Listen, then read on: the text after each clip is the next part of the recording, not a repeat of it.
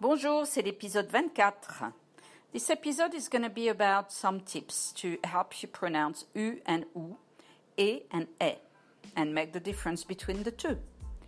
Like I said before, to pronounce the sound U, you start with the sound E or the sound E.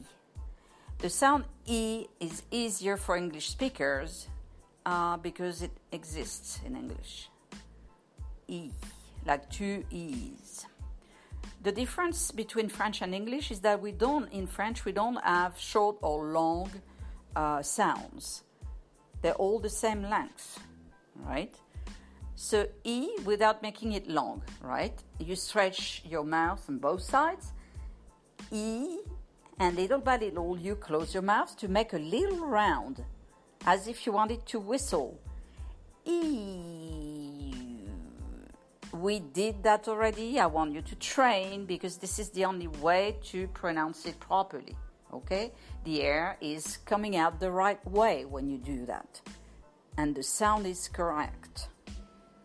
So your mouth makes a little round, it comes forward, as I said, as if you wanted to whistle. U, mu, su, lu, vu. All those sounds are not so difficult to pronounce once you are trained and you do the right thing uh, with your mouth and your lips and your tongue. All this is a question of training and know how to train, obviously. Now for the sound oo. Oo is a bit like food, boot, soup.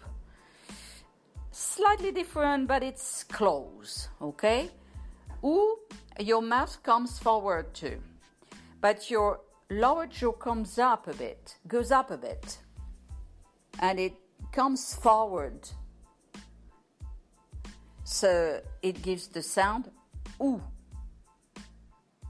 So instead of making the little round, uh, like for the U sound, here it's a bit like your uh, uh, your expression is a bit like a pouty expression. U. Your lower jaw and your lower lips are coming up, almost covering the upper lips. U. U. Then the sound E. Well, E doesn't exist. It's a bit uh, between E and A. A is easier for English speakers. E is difficult. Is uh, the sound that you find in words with the acute accent. You know, the, this little dash that you have uh, above the E, the letter E in French. You have this accent, which is a dash going left to right, going up. And the accent grave, grave accent goes the other way around, from the right to the left, up. So those two are two different sounds, actually. E is acute accent, E is grave accent. So E is like in été, bébé, me.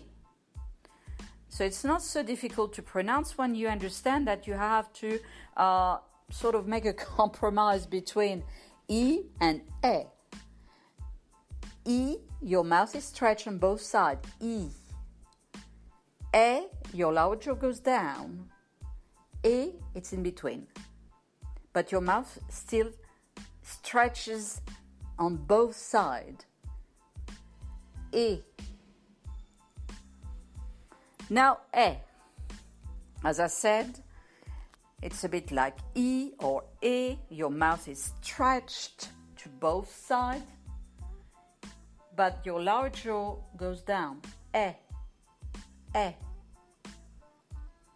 Like sifflet. Mais.